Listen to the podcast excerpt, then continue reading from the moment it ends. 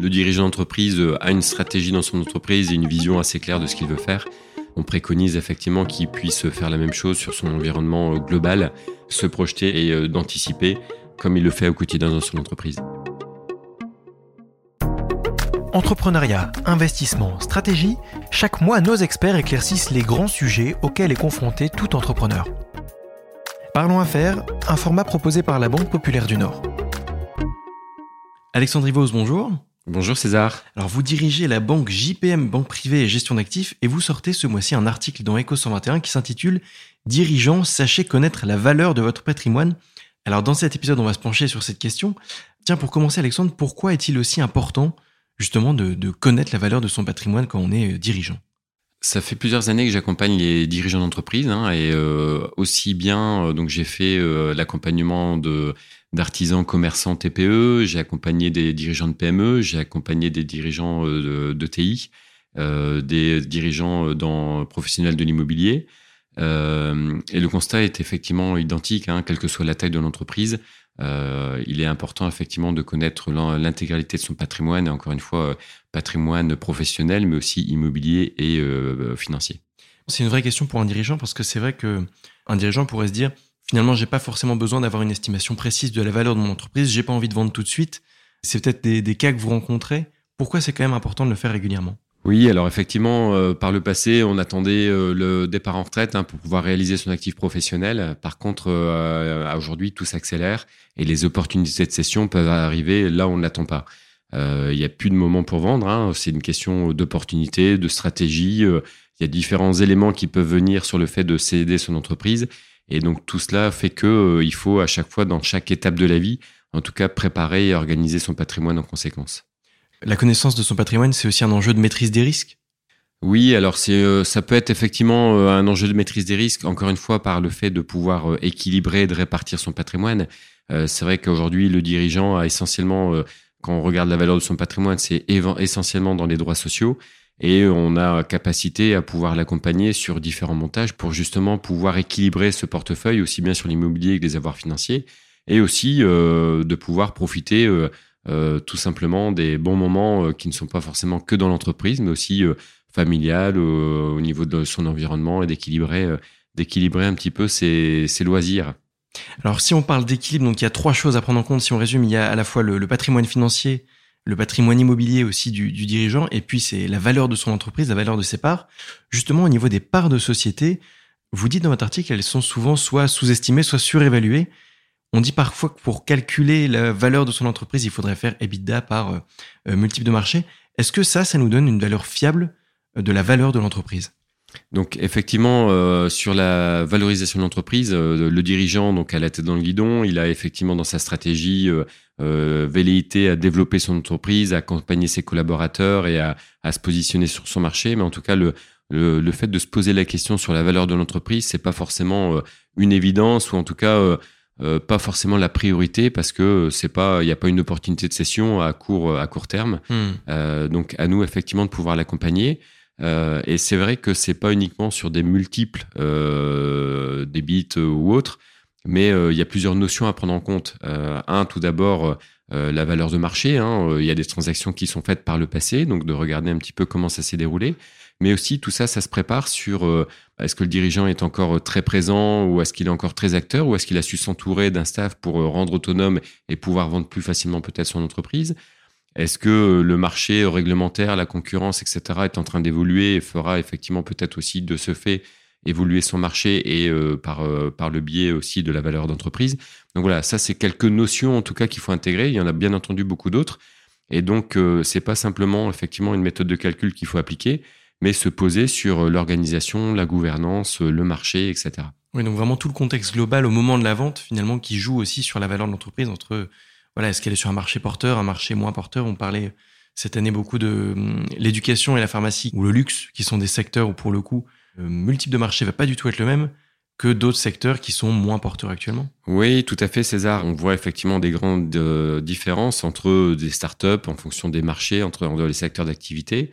Euh, encore une fois aussi en fonction des organisations d'entreprise. Hein, euh, deux entreprises sur le même marché avec la même taille, etc., vont peut-être se valoriser différemment du fait des critères que je vous ai évoqués tout à l'heure. Il y a une notion que vous évoquez, c'est la notion de gouvernance. Au fond, c'est vrai que c'est important. Quand on a préparé cet épisode avec une petite pointe d'ironie, vous m'avez dit finalement un bon dirigeant, il est capable de se détacher l'opérationnel pour pouvoir parfois partir au golf aussi. Oui, c'est vrai. Alors, euh, donc il y a la gouvernance et après il y a effectivement les, les hommes clés de l'entreprise. Un dirigeant euh, qui a réussi effectivement à bien structurer son entreprise et se détacher peut-être effectivement du quotidien et de bien s'entourer, c'est important notamment pour. Euh, on a parlé de la session, mais ça peut être aussi pour une ouverture de capital, pour mmh. pouvoir justement rebondir et développer euh, l'entreprise. Donc ça, ça peut être aussi une des velléités euh, du chef d'entreprise.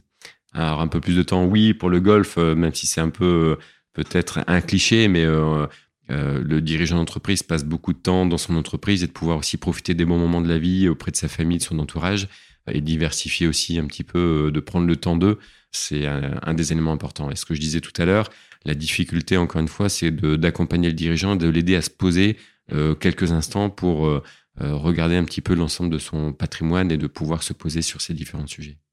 Quels sont les professionnels dont il faudrait s'entourer pour avoir une estimation un peu fine de son patrimoine et être bien accompagné? Alors effectivement, il y a de nombreux professionnels. Hein. On pense bien entendu aux experts comptables, aux avocats, aux notaires euh, et d'autres d'autres métiers qui sont partenaires hein, de l'entreprise. Bien entendu aux banquiers également mais euh, l'ensemble de ces métiers ont, une compétence. Et la difficulté, c'est de pouvoir euh, mettre en, musique euh, l'ensemble de ces compétences pour pouvoir être le plus pertinent possible pour accompagner l'entreprise et son dirigeant sur l'évolution qu'il souhaite mener à court, moyen ou long terme. Et donc c'est là effectivement où le recours à une banque d'affaires comme JPM Banque d'affaires peut être facilitateur, en tout cas dans la coordination de ces métiers. Pour coordonner et pour estimer la valorisation de la boîte? Oui, alors sur la valorisation, alors il y a la valorisation dans le patrimoine, on en a parlé, hein, il y a, on a beaucoup parlé des droits sociaux. Donc oui, il y a la valeur de l'entreprise, mais il y a aussi la valeur de l'immobilier. C'est vrai que oui. l'immobilier d'entreprise, mais aussi l'immobilier peut-être euh, euh, personnel, les investissements personnels, locatifs ou autres qui ont pu être faits par le dirigeant. Et puis euh, la valeur de son patrimoine financier, alors qu'il soit sur des supports plutôt standards, classiques ou des supports un peu plus dynamiques.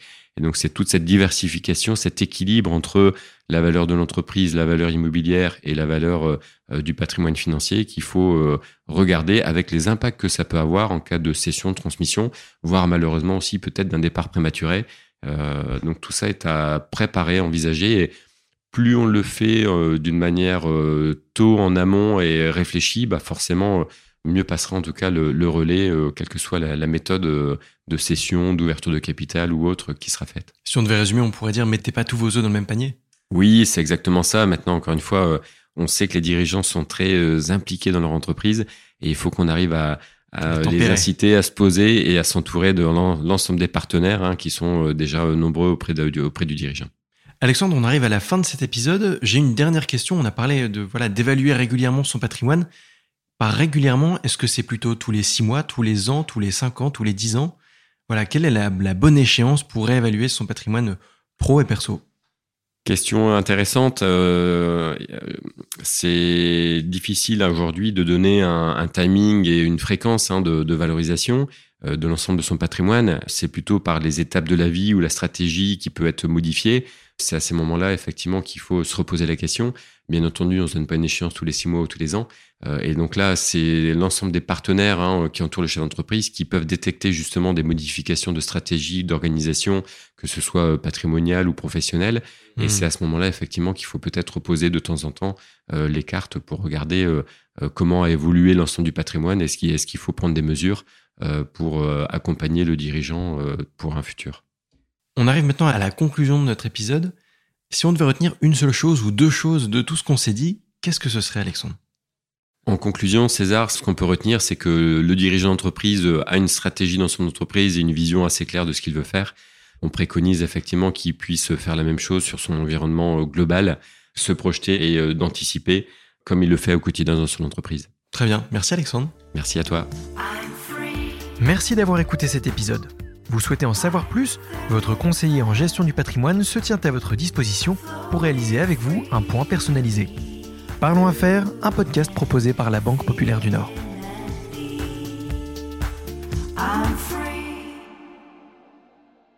Ce podcast constitue une présentation commerciale à caractère purement informatif et ne peut être considéré ni comme une offre de vente ou d'achat de titres ou une offre de placement, ni comme un conseil en investissement, ni comme de la recherche ou de l'analyse financière.